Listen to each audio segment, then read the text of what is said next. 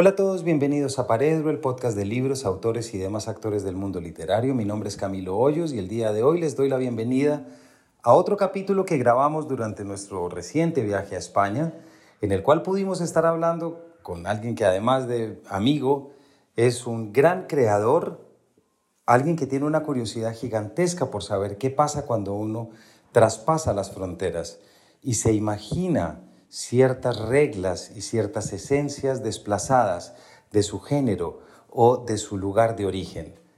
Es una persona que me cuesta en este momento trabajo pensar en qué género no ha incursionado.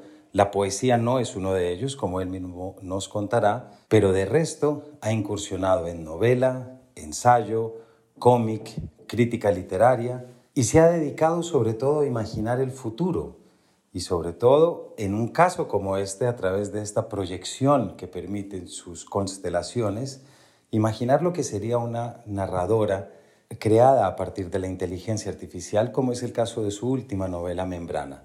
Me refiero a Jorge Carrión. Jorge Carrión nació en Tarragona en 1976, es doctor en humanidades por la Universidad Pompeu Fabra y actualmente codirector de un máster que desde acá recomendamos muchísimo, que es el máster en creación literaria de la Pompeu Fabra. Lo hace junto con José María Mico. Es autor de las novelas Los muertos, Los huérfanos, Los turistas y los difuntos, y de varios libros de no ficción como Australia, Un viaje, Tele Shakespeare, Librerías, que es un clásico, y Barcelona, Libro de los Pasajes, que recomiendo con mucho cariño. Además, contra Amazon y Lo Viral. Publica regularmente en diversos medios, entre ellos la sección de opinión en español de The New York Times y La Vanguardia. Es el autor y el narrador de los guiones del podcast Solaris, ensayos sonoros, y ha sido traducido a 15 idiomas. Sin mayores preámbulos, los dejamos con este capítulo de Paredro y con Jorge Carrión, en el cual estaremos hablando sobre Membrana, su penúltima novela. Bienvenidos. Bueno, Jorge, en primer lugar, me da mucho gusto decir esto. Bienvenido, Paredro. Pues el gusto es mío, porque ya hace mucho tiempo que, sobre todo Facebook, me aparece tu podcast, de modo que le tenía, le tenía ganas. Así que un honor y un placer. No, Jorge, a ti gracias y además para nuestros oyentes, ya lo verán en las redes, estamos en una librería preciosa que es Knowledge You de Poblenou. Y como ustedes se pueden imaginar, cuando Jorge le dice a uno quedemos en una librería, es como el lujo, porque es poder ver in situ eh, tantas cosas sobre las que hemos leído tuyas y esa búsqueda que nos ha servido tanto a muchos, no solamente de aquellas cosas contra Amazon, sino de recuperar esa esencia y ese espacio mágico de las librerías como centros de interacción. Pues este es eh, un lugar especial, muy especial, porque es mi librería de cabecera. Es decir, es la librería donde yo encargo mis libros, la Noye You, Xavier Vidal es mi librero de confianza y es el espacio, además, que más eh, frecuentan mis hijos. Ahora ya no van a otro colegio que está en otro barrio, pero durante tres años, casi cada día, después de ir a la guardería a buscarlos, pasábamos por aquí y muchos libros que ahora están en su biblioteca han sido comprados en esta librería. Qué rico y qué envidia que esté en camino a casa y que ya esté, que tenga una especie de landmark como de como de, cruz dentro de ese mapa de la vida familiar. Jorge, ¿cómo arrancar? Hay muchas cosas sobre las que quiero que hablemos, pero quiero empezar reconociéndote y también para nuestros oyentes algo que ya habíamos leído en boca de muchos autores y críticos, pero Membrana, tu última novela, ¿verdad? Porque luego tienes otra publicación que es el Museo eh, del Siglo XXI. Bueno, Membrana es eh, el catálogo del Museo del Siglo XXI y mi libro posterior es el catálogo de una exposición que hice que es una suerte de spin-off de Membrana y se llama Todos los museos son novelas de ciencia ficción, pero esta confusión que, que has, eh, digamos, eh, evidenciado es intencionada, porque son dos proyectos muy gemelos y de algún modo eh, antitéticos. Pero el libro que está circulando ahora por América Latina y el que yo tengo una especial creencia e interés, porque creo que es lo mejor que he escrito, es Membrana. Pues ya con esto, y te agradezco la corrección, ya nos muestras un poco en el mundo en el que te metiste, ¿cierto? Es decir, es una especie, ahorita ya lo veíamos, es, una, es un catálogo, es algo que sintetiza una constelación creativa que tú vienes obsesionado, y lo digo de buena manera, durante los últimos 15 años en los que ya encontramos aquí elementos desde Tele Shakespeare, por ejemplo, es el primer instante en el que empezaste a ver las series de una manera seria, pero más allá de la serie como una plataforma narrativa, también la serie como un insumo cultural que nos empezaba a llegar de una manera diferente y que empezaba, digamos, a marcar unas huellas. Me intriga mucho, Jorge, ahorita digamos que profundizaremos en la novela, pero ¿cómo se te ocurre una novela en la que en primer lugar tomas un narrador que es un fruto de un algoritmo de inteligencia artificial? Pues, es que ya solo eso es algo brutal y ahorita, ahorita vamos a profundizar en eso, porque es ponerte una vara muy exigente y muy atractiva para poder ponerte al día y evolucionar, digámoslo así, en lo que ha sido para ti un gran interés. La verdad es que me, gusta mucho que plantees el inicio del camino que he recorrido hasta llegar a Membrana en las series, porque aunque efectivamente, como decías antes, todo mi mundo tiene que ver también con las librerías, con las bibliotecas, con el papel, hay un momento en que giro hacia la pantalla, es hacia el 2007-2008, cuando ya veo sistemáticamente series de televisión. Y en esa eh, época eh, nace mi novela Los Muertos y nace mi libro de ensayos Tele Shakespeare, que son dos proyectos totalmente paralelos.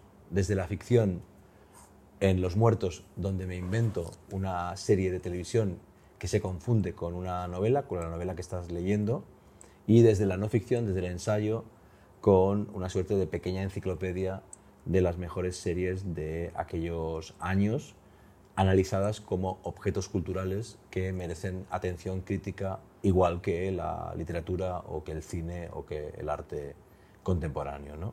Bueno, pues algo parecido creo que me ha ocurrido en estos años. De algún modo ese interés por las series derivó en el interés por las plataformas, que sería el equivalente digital de las bibliotecas y las librerías, los espacios del conocimiento, las arquitecturas del saber en el siglo XXI.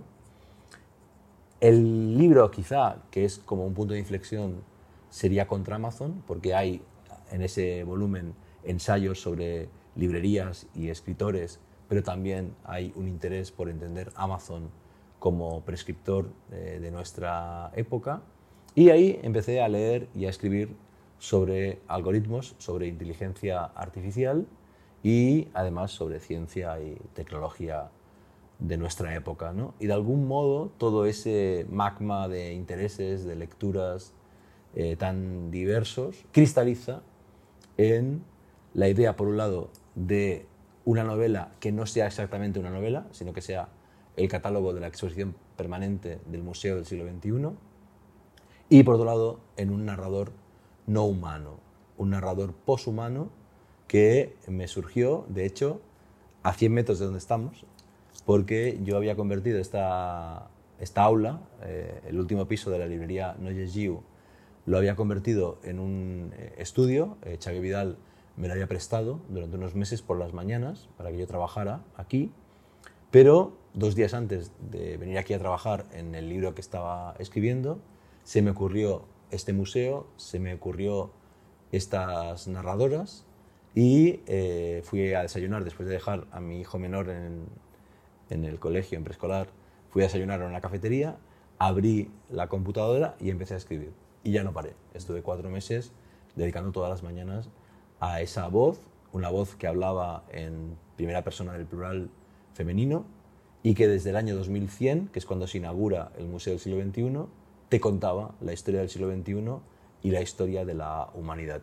Era una voz muy exigente, era un lugar de enunciación muy exigente, muy raro, pero fascinante. Y me sedujo y no pude parar de escribir, como te digo, durante cuatro meses. Jordi, me, me sorprende mucho de una manera muy atractiva cómo aparentemente la creación de este narrador es como una frontera que, que de repente tu obra te exige No que no lo hubieras hecho antes ya en novelas, porque tú has sido novelista y en De hecho, tú te has metido en todo. Y eso es fascinante también. Menos la poesía que es sagrada. Menos la poesía y la escultura, creo. Claro que alguna escultura debes tener en algoritmos. Yo creo que eso ya seguramente lo has hablado y lo has pensado. Pero, pero nosotros te empezamos a leer mucho desde una especie de crítica de la cultura o observación cultural, me atrevo a decir. Y tengo en la cabeza dos libros muy claros y que a ti te generaron una fama muy importante y a todos un gusto, que eran por un lado librerías y otro libro que a mí me parece fundamental que es Barcelona Libro de los Pasajes, por lo que yo viví acá y también por la forma como lo pones. Entonces son libros en los que te remites y luego, por supuesto, contra Amazon, que son unos libros que tocan el papel y la materialidad, ¿cierto? Es casi como que la materialidad te llevó a observar este acontecimiento cultural, pero luego te terminaste convirtiendo en un creador, no que no lo fueras antes, pero luego empezaste a crear desde ya esas distintas divergencias que tomó la materialidad del papel, porque me imagino lo que supone para un cambio en una obra, que primero estés caminando las calles de Barcelona para luego entrar en estas arquitecturas mentales, por supuesto, y toda arquitectura que se hace a partir del 2100 es una arquitectura también de letras, pero de letras que aún no están.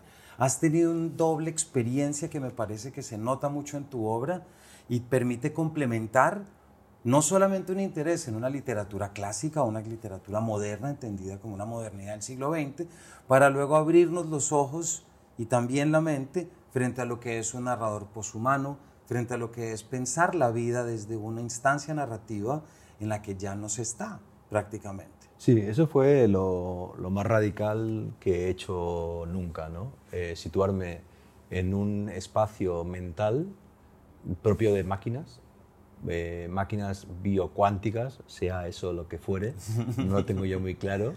Eh, máquinas que han conquistado la inteligencia, que han empezado a buscar el alma, que son capaces de la literatura y de la ironía y que están escribiendo su texto sagrado. Membrana es el texto sagrado de la inteligencia artificial del futuro, es la Biblia que funda ¿no? su propio imperio más allá de la soberanía humana.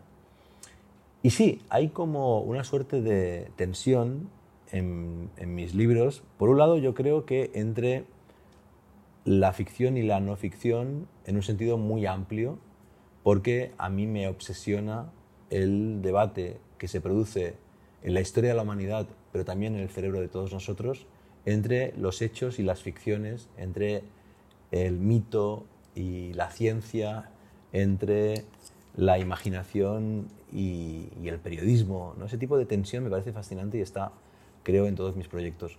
Y, por otro lado, eh, muy vinculado con, con eso que comentas, estaría el hecho, yo creo, de que empecé a escribir sin Internet. En el año 2004, 2005, 2006, escribo mis primeras crónicas que considero textos ya de una cierta madurez y mi primer libro de viajes, Australia, un viaje, prácticamente sin usar Google.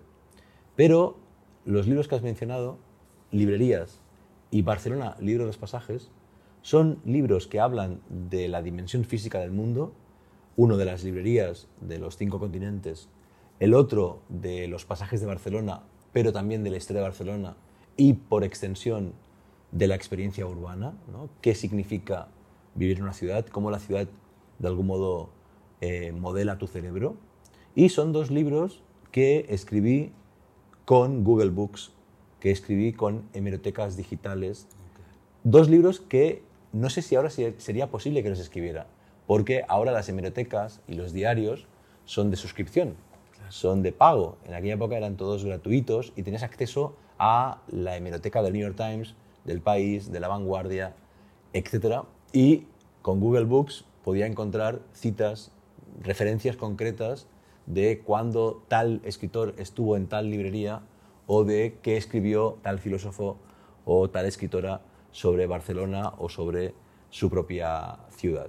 Y eso creo que me hizo dar un salto en mi eh, literatura porque librerías y Barcelona, libros pasajes, tienen forma de red. Y eso es lo que yo diría que se sitúa como semilla de membrana, ¿no? O sea, son dos redes, la red de las librerías del mundo, la red de los pasajes de Barcelona, escritas, eh, diseñadas, pensadas en conversación con Internet como gran fuente de información de nuestra, de nuestra época. Es cierto que hay muchos libros leídos en papel, subrayados, detrás de ambos libros, pero también hay mucha búsqueda eh, virtual.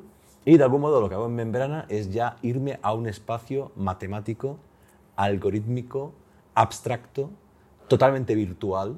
¿no? En Membrana se citan libros, pero se dice que ya no se escriben libros como los que hemos conocido.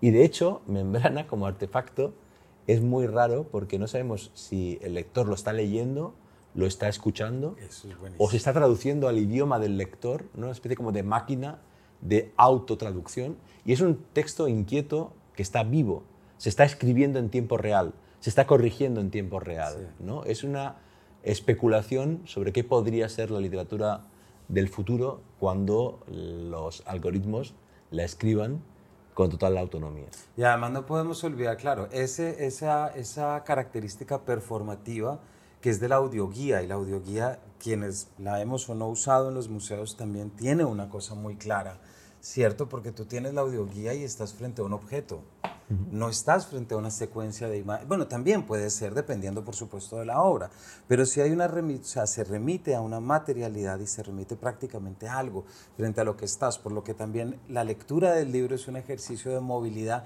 y estatismo muy interesante. Claro, yo no me he dado cuenta de que Membrana es un libro de viajes. Exactamente. ¿no? Que es lo que he escrito siempre. Pero lo has escrito a través de una, de una audioguía, de un algoritmo, en el que, claro, el viaje se encapsula de una manera radicalmente distinta en relación a todo lo que habías hecho antes. Y aquí hay, Jordi, otra pregunta que te quiero hacer, que es la siguiente. Tú y yo hicimos el mismo doctorado, ¿cierto? Hicimos el mismo doctorado en la Pompeu, doctorado en humanidades. Y yo me pregunto, ¿qué tanto te ayudó a ti haber terminado con estos intereses y encontrando los lenguajes para esto? ¿Qué tanto te ayudó a ti el doctorado en humanidades o más bien te tuviste que liberar? De ese doctorado para poder darte cuenta que, mierda, hay una vida más allá que se llama las humanidades digitales. y quiero decirlo, perdón, te interrumpo, pero además tú eres, Jordi, en este momento el subdirector o compartes la dirección del máster de escritura creativa de la Pompeu Fabra, por lo que no estás desvinculado. Para los oyentes lo sepan, no es que estés desvinculado de cualquier institución educativa. Mm. Entonces, bajo esa premisa, cuéntanos cómo fue eso es una gran pregunta que nunca me han hecho porque nunca me había entrevistado un, compañero, de, doctorado. Mi, mi, ruta académica ha sido muy particular.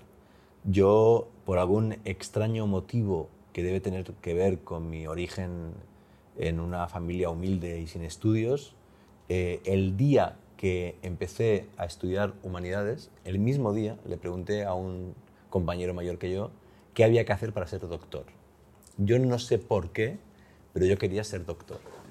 Eh, quizá era una cuestión aspiracional, no lo sé.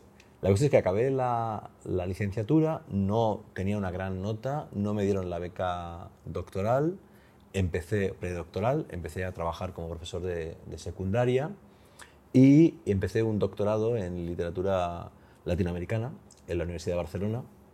Llegué a hacer eh, la tesina sobre la literatura guatemalteca contemporánea y después abandoné ese doctorado y empecé el de humanidades, que fue una experiencia muy interesante por las lecturas, por los profesores que tuvimos, pero también porque un doctorado como un máster es sobre todo una generación eh, humana, ¿no? y ahí conocí a algunos de mis grandes amigos, como por ejemplo Robert Juan Cantabella, que lo conocí en el, en el doctorado.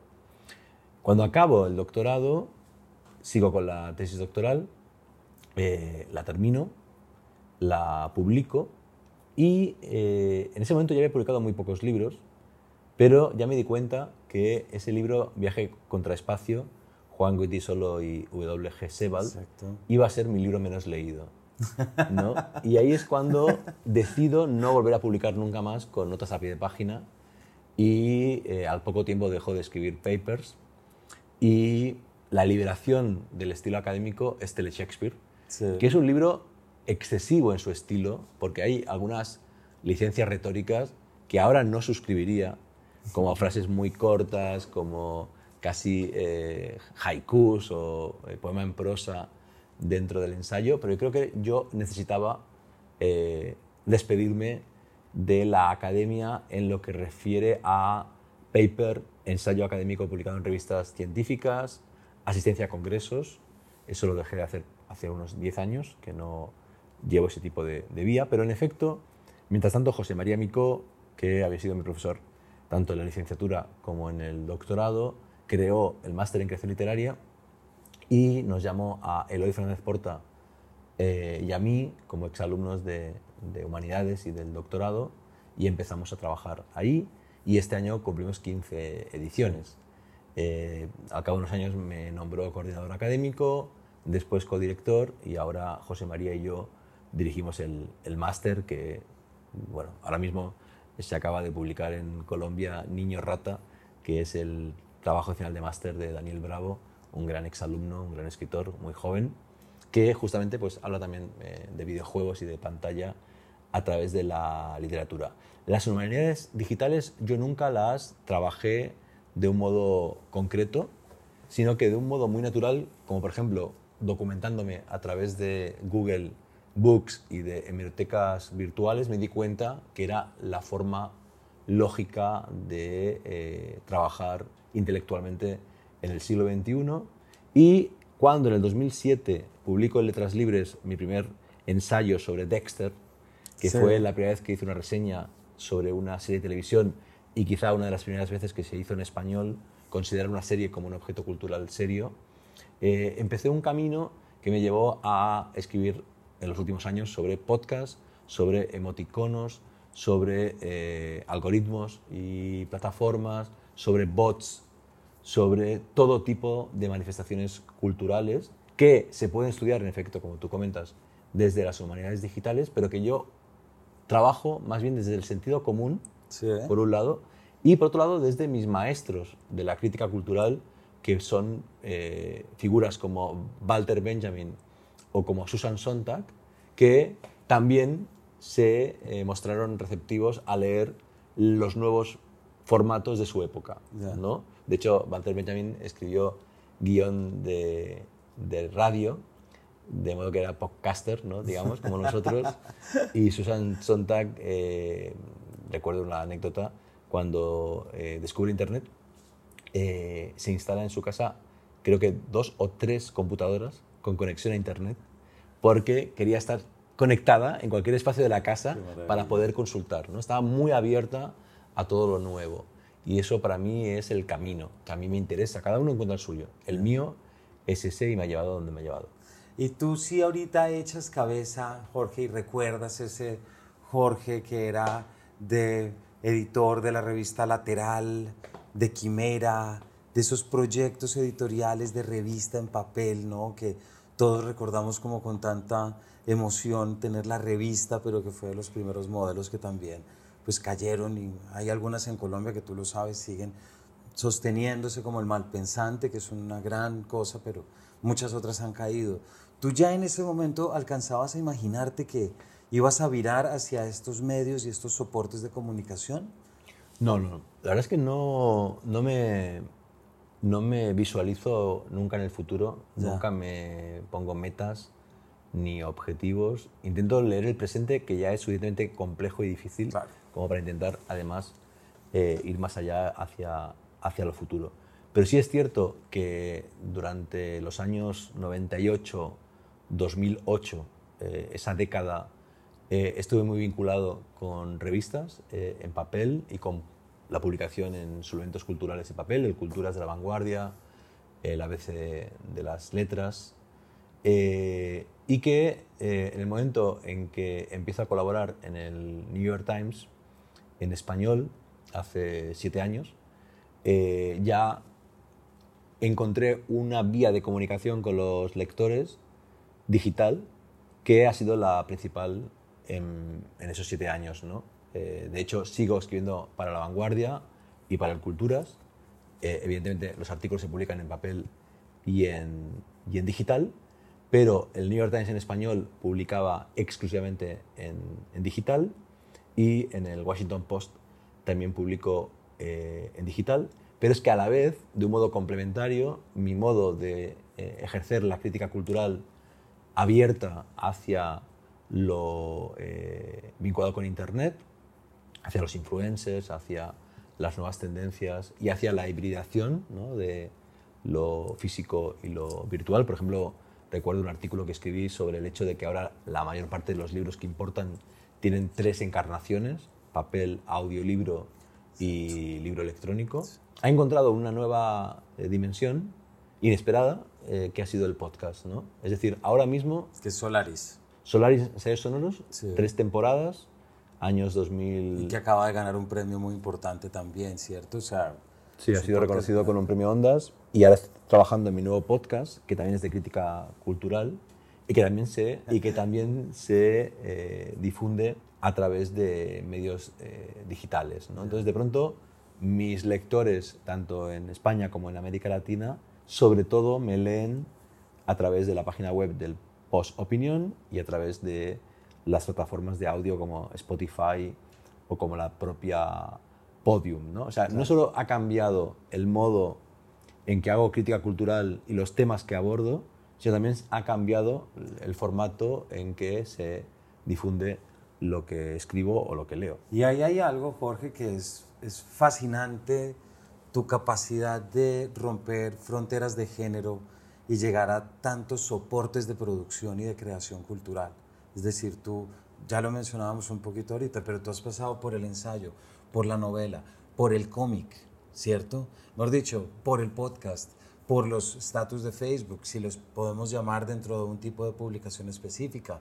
Es fascinante ver cómo hay una constante búsqueda de tu parte por un lenguaje que esté a la altura o esté en condiciones para poder responder a esa curiosidad y a esa necesidad que tú tienes. Yo no lo veo particularmente fascinante, lo veo muy natural.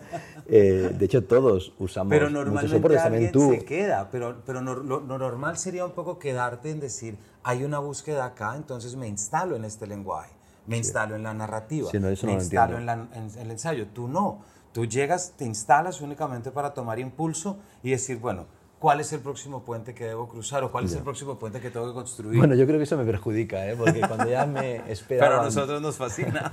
Cuando ya me esperaban con otro libro sobre librerías, ya decidí no publicar más sobre el tema. Ahora estoy acabando una etapa vinculada con los algoritmos. Creo... Yo recuerdo cuando en el año 2008, creo que fue 2008, dejé la dirección de la revista Quimera y fue porque había concluido un proyecto yo quería hacer un proyecto de periodismo cultural con eh, la voluntad de eh, dar, dar, a conocer autores importantes de América Latina, trabajar temas contemporáneos como literatura y turismo, etc. Y eso acaba y cierro el proyecto. ¿no? Y he pensado mucho en eso porque lo he vuelto a hacer con Solaris. Solaris ha terminado cuando tenía más reconocimiento y más audiencia. ¿no?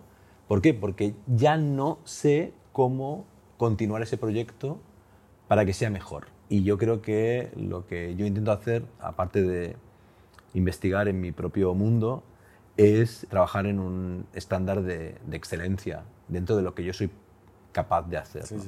Por otro lado, hay una cuestión que me interesa muchísimo, que es ese momento en que uno pasa de ser lector de algún tipo de lenguaje a crearlo. ¿no? Toda mi vida me preparé para ser escritor. Yo desde niño eh, leí eh, sistemáticamente, eh, obsesivamente, escribí. Yo escribí novelas con 8 o 9 años y por tanto era un paso natural a los 20, a los 25, cuando fuera, pasar de ser lector de literatura a ser un autor publicado. Lo que no me imaginaba entonces es que eso me ocurriría con otros lenguajes. Llevaba también muchos años leyendo cómic cuando doy el salto a ser guionista de cómic. En el caso de mis libros con Sagar y con Javier Olivares, no es tanto la relación entre guionista y dibujante, sino que hay una suerte de simbiosis o de co-creación. No están firmados los cómics como guion de Jorge Carrión, sino por los dos creadores, los dos eh, autores. Y me volví a pasar con las exposiciones. Yo cuando voy a una ciudad del mundo voy a las mejores librerías, las bibliotecas más interesantes y el Museo de Arte Contemporáneo de modo que era también natural que en algún momento fuera curador de exposiciones. Ya he curado cuatro y tengo un par de proyectos en, marcha. Y también me ha ocurrido con el, con el podcast. ¿no? Y ese momento es fascinante porque es como empezar otra vez. ¿no? Es como sentirte un adolescente que aprendía a escribir y tiene que aprender una nueva forma, pero a la vez Yo lo que hago es eh, trasladar mi artesanía, mi técnica al nuevo lenguaje. No aprendo a hacer guion técnico de podcast o de cómic, sino que encuentro la forma de comunicar lo que quiero comunicar con la complicidad de un equipo. ¿no? En el podcast con Andreu Quesada sobre todo y con María Jesús Espinosa de los Monteros, la productora María Jesús y el eh, editor de sonido Andreu. Y eso también ha sido un cambio en mi vida, que he empezado a trabajar en equipo. ¿no? Eh, yo era muy individualista y creía que no era capaz de trabajar y ahora en la exposición de todos los museos sonores de ciencia ficción eh, éramos 20 personas implicadas en el proyecto. Y yo era como el coordinador, no solo digamos, el autor del guion, sino también el, el coordinador mm, creativo de ese proyecto. Y eso me parece muy interesante y quizá tiene que ver con mi paternidad, Ya. que me he vuelto menos Oh. egoísta y soy capaz más de... Pero también porque si vas a terminar montado en una nave espacial necesitas un copiloto, es decir, cada vez los deseos y cada vez aquello que estás buscando te va a pedir tener mayor, dicho, mayor apoyo y también una mayor, digamos, como un alcance para tú poder cumplir con eso que te estás proponiendo. Totalmente, no, eso es muy importante porque eh, yo en el camino que he seguido en los últimos años al incorporar ciencia y tecnología a mis proyectos, necesito ayuda. Exacto. ¿no? Fernando Cucchietti me revisó eh, los capítulos de Solaris sobre eh, física cuántica y me revisó el libro de todos los museos para que no hubiera ningún error en términos de, de física y así con todo. ¿no? O sea, hace falta ayuda. Esa idea del genio creador, individual, solitario, me parece que ya ha caducado y se impone un paradigma más bien horizontal de trabajo en equipo. Y además debo, debo de aceptarte y decirte lo que es, es una prueba, es, es- eso me genera a mí una gran admiración desde, desde una postura ética de la creación. Es decir, es como estar en una constante búsqueda de aquello a lo que hay que llegar y no conformarse con tener muy bien aceitada una máquina o tener ya, o tener ya templado el arco.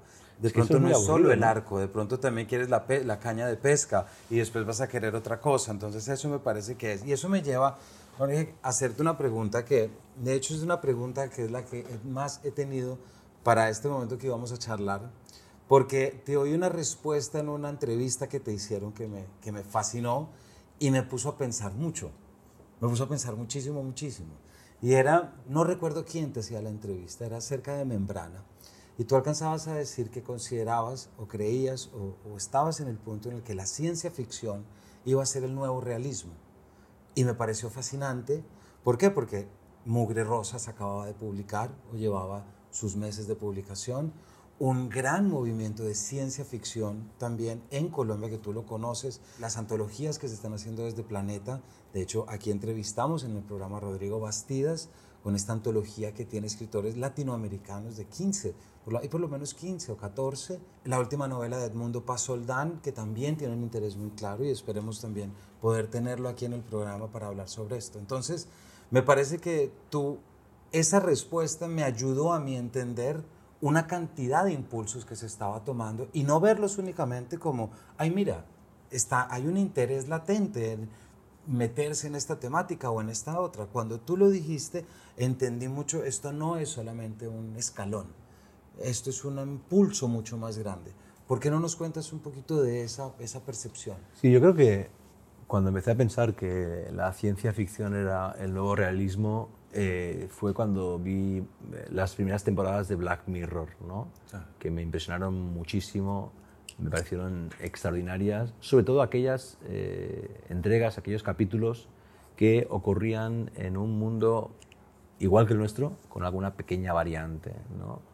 Eh, y ahí me di cuenta que en el, en el presente ya está el futuro y que hay ciudades, eh, países, personas que por sus hábitos, por sus recursos, por sus herramientas, ya ah, están anunciando lo que va a pasar. ¿no? Después, con la pandemia, eh, vi como todo el mundo eh, Contagio de Steven eh, Soderbergh en una plataforma y me di cuenta de que era realismo de anticipación. ¿no? Lo que hacía era prever lo que iba a ocurrir con la pandemia años antes de que pasara. ¿no? Y bueno, pues sí, lo que intento trabajar yo es eh, la ficción especulativa. La ficción siempre ha sido especulativa, pero no eh, quiero especular sobre el pasado, sino sobre el presente y esa zona que anuncia ya el, futuro. Eh, en América Latina, algunos de los pioneros en el siglo XXI han sido Marcelo Cohen o Edmundo Pasoldán, ahora efectivamente Fernanda Trías o Emiliano Monge han publicado novelas muy potentes de ficción especulativa. Lo está pensando muy bien ese tipo de literatura la mexicana Verónica Herbert Bisetzi.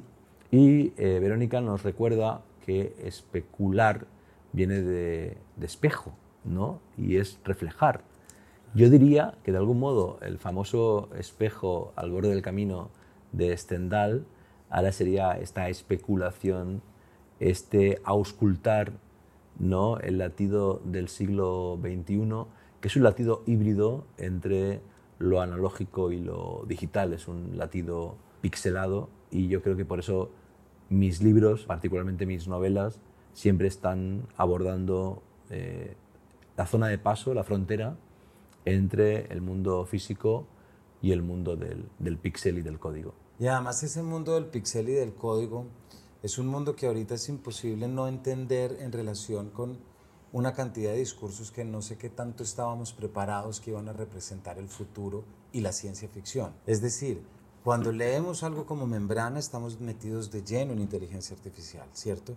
Pues luego leemos mugre rosa y estamos metidos dentro de todas las excesos de otro orden que nos terminaron llevando, ¿cierto? Es decir, ya con lo que tiene que ver con la alimentación. Siempre creíamos que la ciencia ficción iba a ser con cyborgs que no iban a tener que alimentarse de mugre rosa. Me explico, porque eso no será un problema. Y después entendemos, no, eso es en lo que estamos precisamente ahora.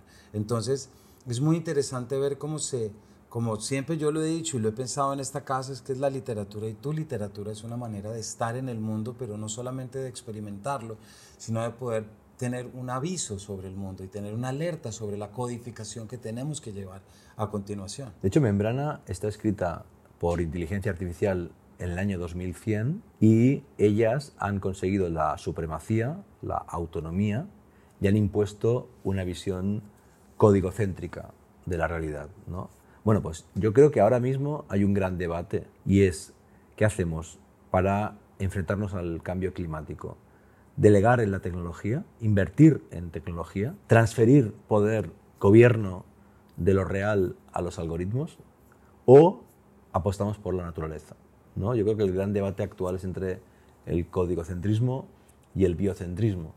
Y para intentar frenar el desastre, lo más efectivo es dejar de talar bosques. Claro. No es comprar eh, grandes eh, maquinarias que capturen el, carbono. ¿no? Entonces, yo diría que ellas nos avisan desde el futuro de que el camino código-céntrico es distópico y nosotros desde el presente, sin renunciar a ellas, porque son maravillosas, son herramientas maravillosas las que hemos construido. El Big Data y las redes neuronales tienen grandísimas posibilidades de todo tipo, pero no olvidemos que finalmente la mejor máquina, entre comillas, para, eh, digamos, reciclar eh, el aire es un árbol. ¿no? Yo creo que habría que encontrar un, un camino intermedio y por eso, porque me sentía culpable por haber escrito Membrana, porque me sentía culpable por, por el hecho de que el que creo que es mi, mejor libro es muy oscuro, es durísimo, es muy negro. Y por eso yo creo que escribí los guiones de Solaris, para inyectar un poco de esperanza y de utopía a, a, mi propio proyecto. Y en Solaris, ¿qué hacemos? Ella, vosotros y yo dialogamos, construimos futuros juntos. ¿no? Los algoritmos y los humanos podemos construir futuros juntos. Y creo que eso es lo que hay que intentar hacer, ¿no? también en, diálogo pues, con otras especies ¿no? Eh, biológicas, no solo artificiales. Pues frente a esto se me viene una frase que se me viene muy a menudo porque la cargo y es, eh, es Baudelaire refiriéndose a Víctor Hugo. Él dice que traduce, es el rey de los videntes porque traduce lo oscuro con la oscuridad necesaria. Y siento que no había manera de hacer luminosa la membrana porque lo que tiene detrás podríamos decir que es la luz oscura, podríamos decirlo. Sí, pero además no lo decidí. O sea, esa historia se impuso a través de esa voz, de esas narradoras, de esa lógica, el recorrido por este museo. Si hay un museo del siglo XXI es que el siglo XXI ha muerto. Si ha sido creado por inteligencia artificial es que ellas gobiernan la realidad. Y lo que hice fue seguir el camino puramente de la ficción, ¿no? Sin ser consciente de su lectura política hasta que la terminé. Y en efecto, había unas reglas internas en el dispositivo, en el artefacto, tenía que seguirlas y, eh, por tanto, la luz podía llegar después en otro tipo de proyecto, como en Solaris o como en todos los museos o novelas de ciencia ficción, pero no podía estar dentro del propio, del propio eh, relato. Jorge, nos hemos quedado sin tiempo. Solo quiero decirle a los oyentes que tengo aquí al frente mío una muy preciosa versión, además porque Jorge, tú has sido gran editor de crónicas y estamos frente a Mejor que Ficción, una reedición que hace Almadía. No sé si quieres decir bueno, tres palabras. La verdad es que tengo muchas ganas de que llegue a, Colombia porque es una edición de décimo aniversario, aunque parezca mentira, ya han pasado 12 años desde que publiqué Tele Shakespeare, 10 eh, años desde que publiqué Mejor que Ficción y lo que he hecho ha sido actualizar la antología añadirle cinco crónicas nuevas de autoras latinoamericanas, eh, un nuevo prólogo, actualizar el diccionario de cronistas, que es un repertorio de libros para que el lector siga leyendo. Es un libro, de nuevo, en forma de red, abierta. Yo no quiero enganchar, secuestrar a mis lectores, yo quiero eh, invitarlos a que sigan leyendo y explorando más allá de mi, de mi texto, de mi, de mi libro. Y Almadía eh, me parecía que era ideal como editorial. ¿Por qué? Porque la primera edición la publicó Anagrama, que es una editorial española, y tuvo ediciones latinoamericanas. Y de pronto, diez años después, un libro tan latinoamericano como este, eh, tan iberoamericano como este, eh, era justo que tuviera una edición eh, local de América Latina. va a haber edición argentina, ya hay edición mexicana, y esta que tú tienes en tus manos es la, es la española, porque ahora Almadía también tiene sede en Madrid. No ha llegado a Colombia, pero yo me llevo la mía por supuesto, por supuesto. Jorge, muchas gracias por tu tiempo y gracias por habernos compartido todo esto aquí en Paredro. Ha sido un placer. Y a todos ustedes, muchas gracias. Ya saben los nombres de los libros. Galaxia Gutenberg es la editorial que ha publicado los últimos libros de Jorge. Conocen su camino hasta su librería cercana o busquen las librerías que Jorge recomienda, que les puedo asegurar que encontrarán allí sus libros y tantos otros más. Muchas gracias por habernos acompañado y nos vemos en una próxima edición de este Paredro.